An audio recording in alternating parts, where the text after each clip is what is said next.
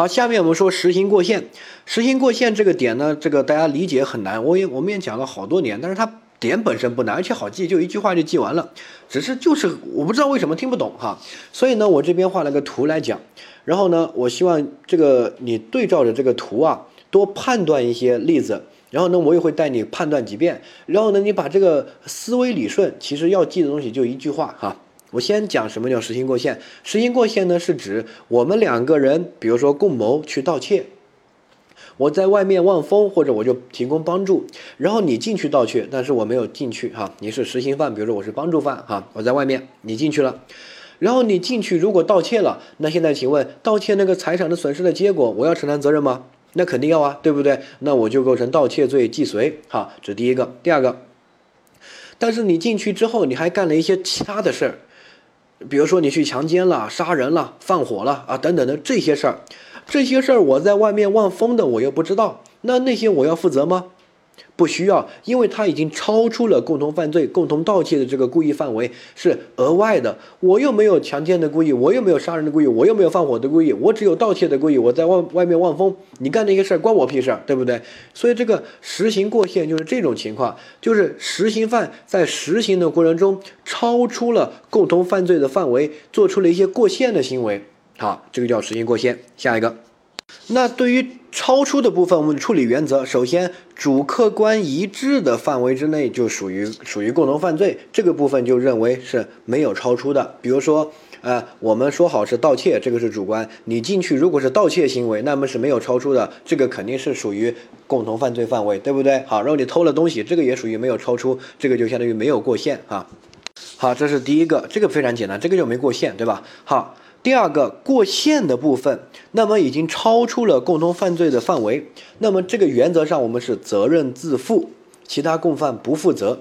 这个呢，我们关键的点我们写了个行为，什么意思哈？比如说我们说好了是去盗窃，然后呢我在外面你进去了，你进去有个强奸的行为，这个强奸的行为超出了我们之前说的盗窃罪的共同犯罪的范围，所以呢这个强奸责任自负，你自己负责，我可不承担强奸罪，我有没有强奸的故意，对不对？好。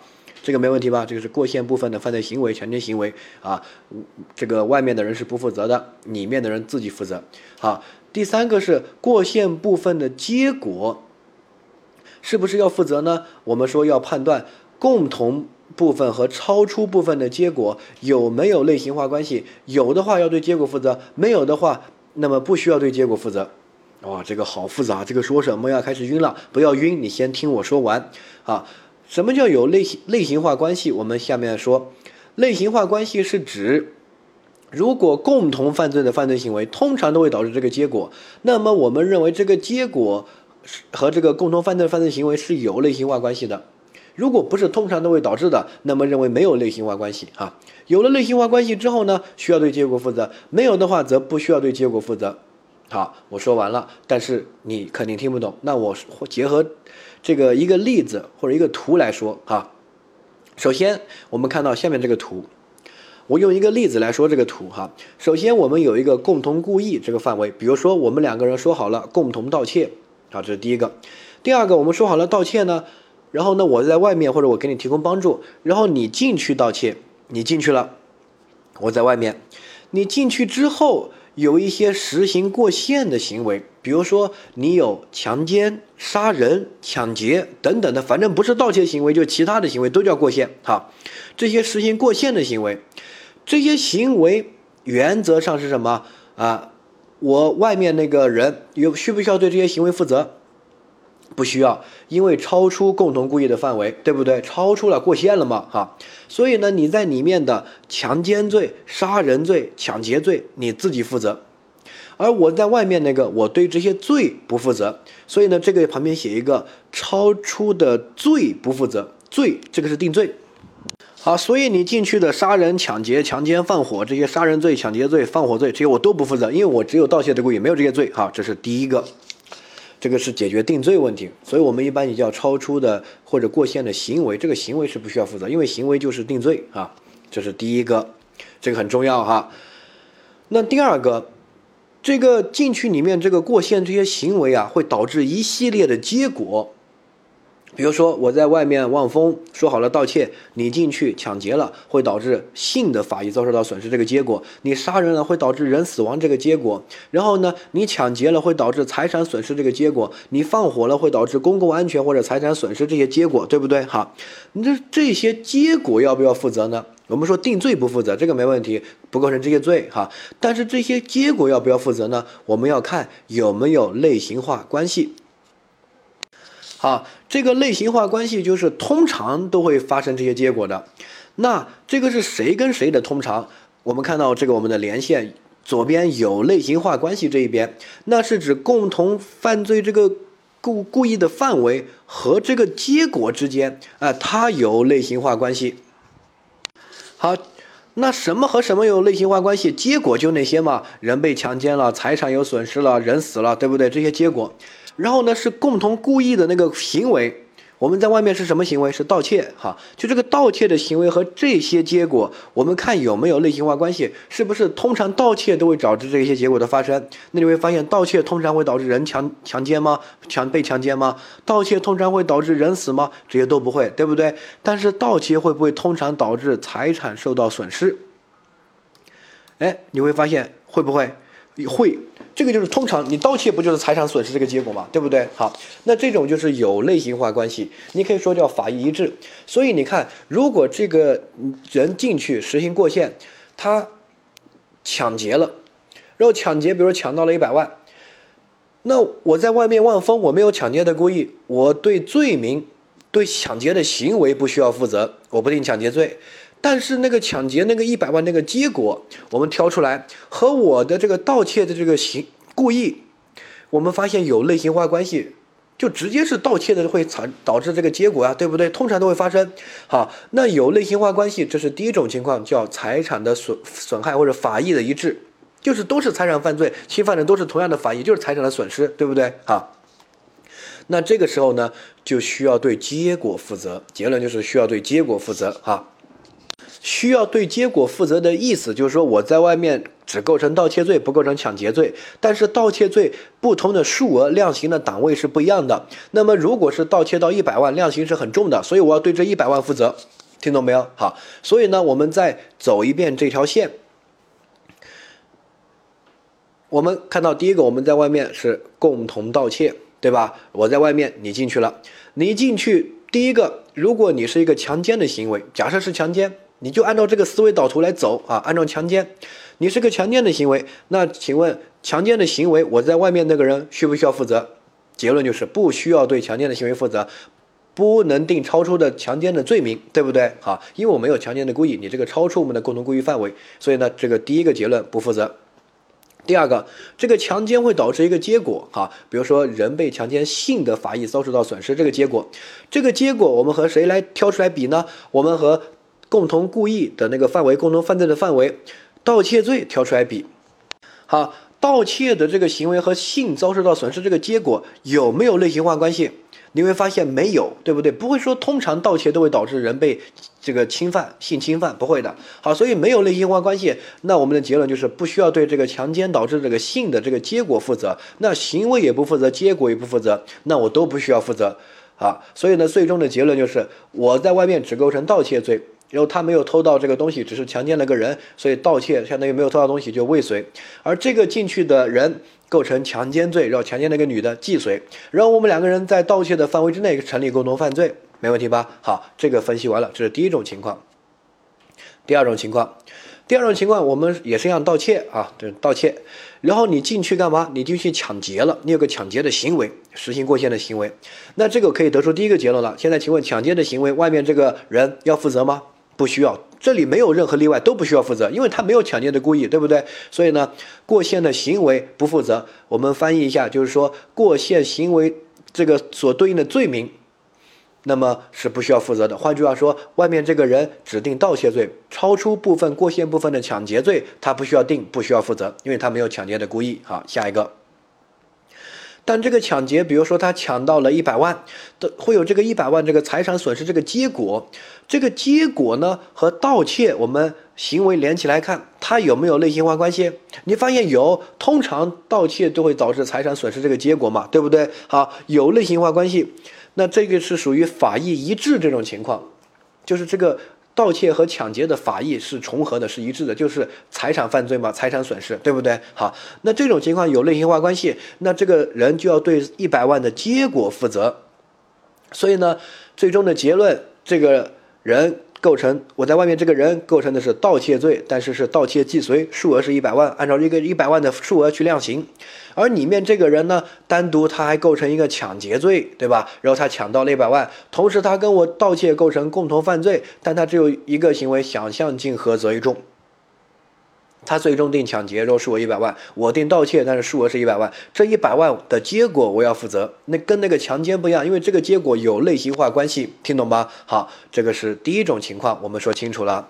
第二种情况，换一个例子，比如说我们共谋去故意伤害，我们共同犯罪故意的范围是故意伤害。我们说好了去打张三一顿，我是在外面望风，你进去了。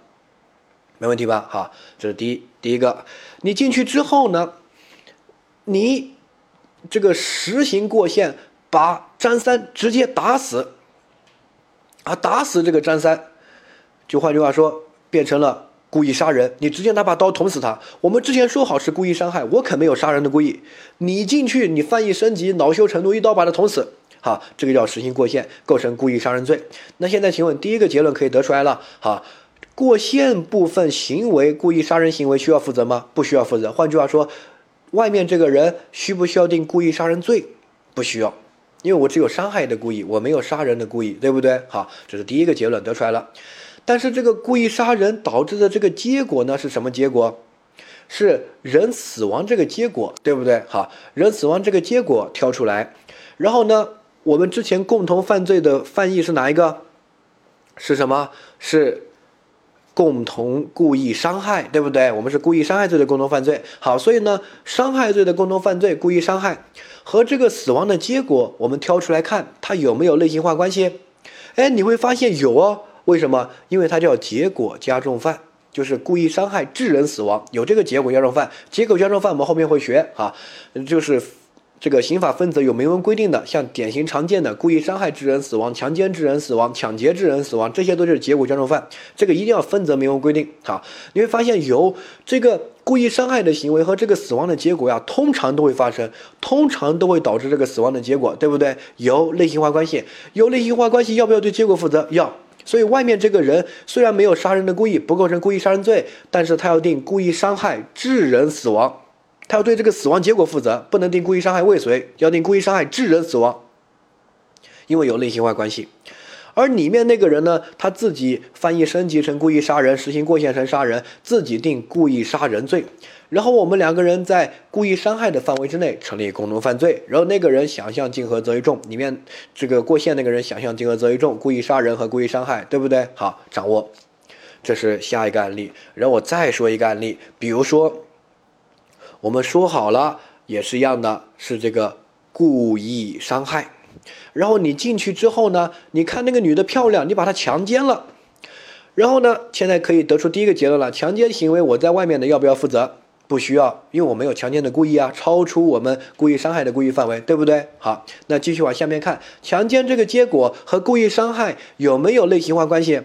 有没有说故意伤害通常都会导致人被强奸？没有啊，对不对？既没有法益医治，又没有结果加重，因为它是性的法益遭受到损害，对吧？故意伤害是身体健康这个法益，那完全是不一样的。所以呢，不需要对结果负责，没有类型化关系。好，这种情况就是我在外面定故意伤害未遂，然后你在里面把人强奸了，定什么？定这个强奸罪，然后我们在故意伤害的范围之内成立共同犯罪，对不对？好，同样的都是这样来走的。我再说一个，比如说我们两个。呃，共同故意伤害也是一样的，然后你进去还是一样的强奸，但你强奸呢，你不仅把这个人强奸了，你还把他弄死了。那换句话说，你这个行为导过线的行为导致两个结果，对不对？首先判断第一步过线的行为要不要负责，这里没有例外，都不需要负责，因为我没有强奸的故意，所以我在外面这个人需不需要对过线的行为强奸行为负责？不需要。我要不要定强奸罪？不需要。好，下一个。那结果有两个结果，一个性的结果，一个死亡的结果，对不对？你强奸把人弄死了哈，一个性和一个死亡。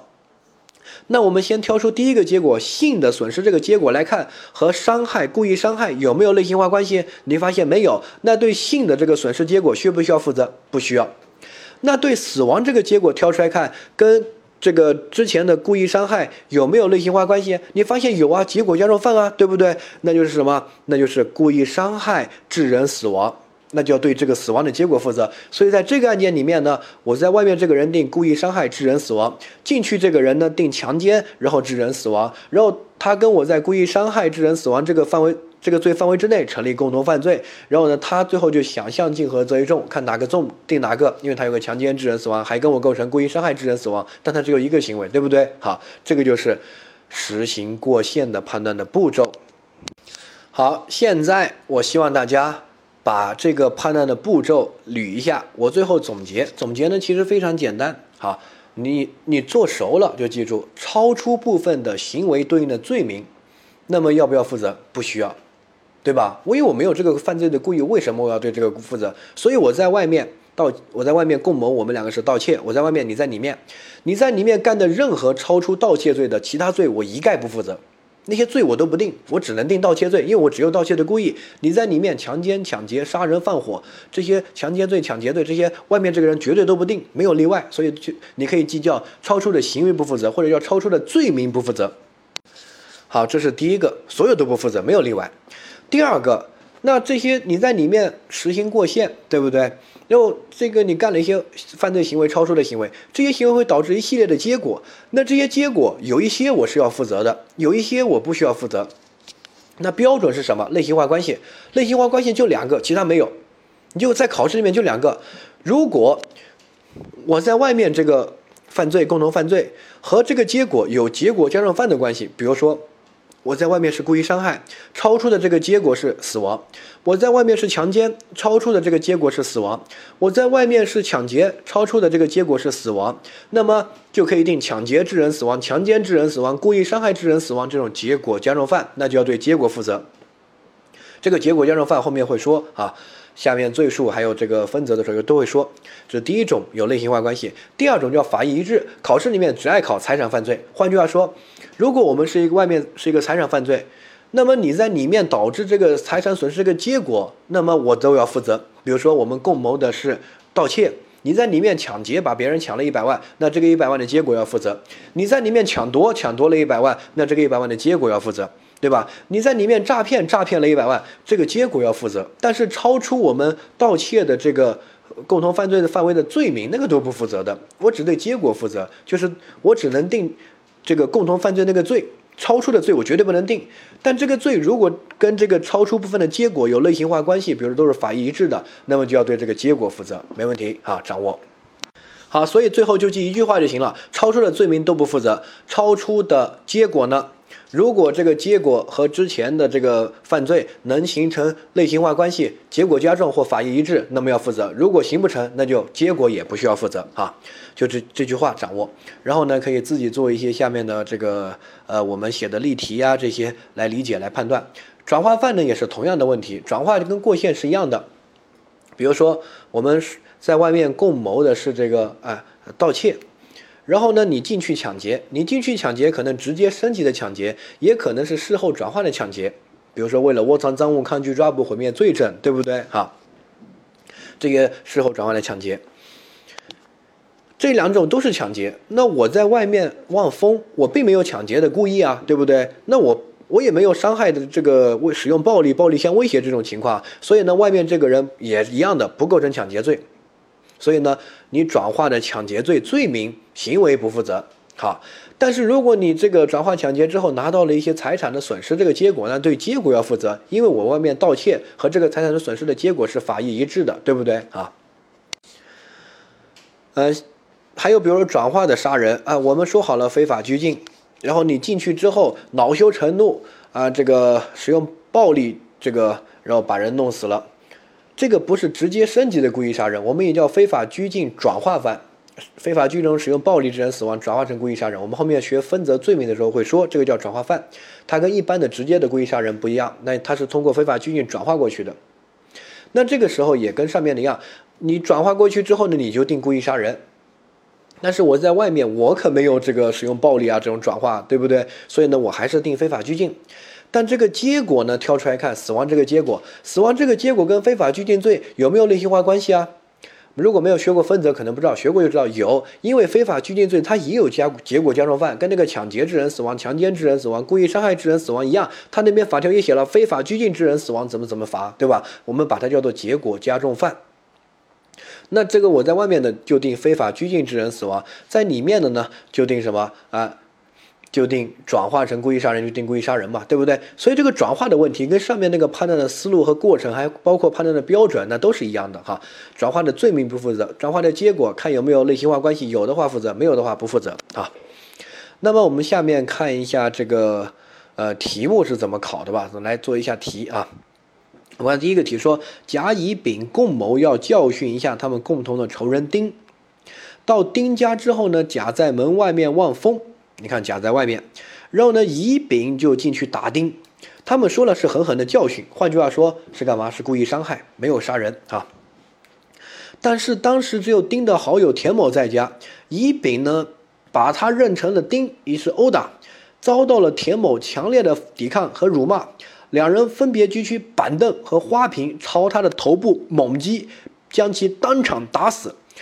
从这个行为的描述就可以看出来，他朝他头部猛击，当场就打死。他们本来是想故意伤害，现在你拿这个花瓶和板凳砸别人头，而且是猛砸，这种行为已经升级成为杀人的故意，要把他打死。哈，本案的处理，第一个，他们成立共同犯罪，对，因为他们在前面共谋故意伤害的时候就成立共同犯罪。哈。第二个，甲、乙、丙都成立故意杀人，错。甲在外面望风，里面的乙和丙直接升级成故意杀人，但是甲又没有升级，所以呢，这个实行过线，过线的行为和罪名，甲是不需要负责的。所以呢，甲不成立故意杀人罪，只有乙、丙成立。好，下一个 C 说甲不需要对死亡的结果负责，错。要对死亡的结果负责嘛，对不对？哎，为什么？因为这个死亡的结果和他们共谋的是什么罪啊？故意伤害罪。死亡的结果和故意伤害罪有类型化关系啊，故意伤害致人死亡，对不对？所以呢，甲要定故意伤害致人死亡。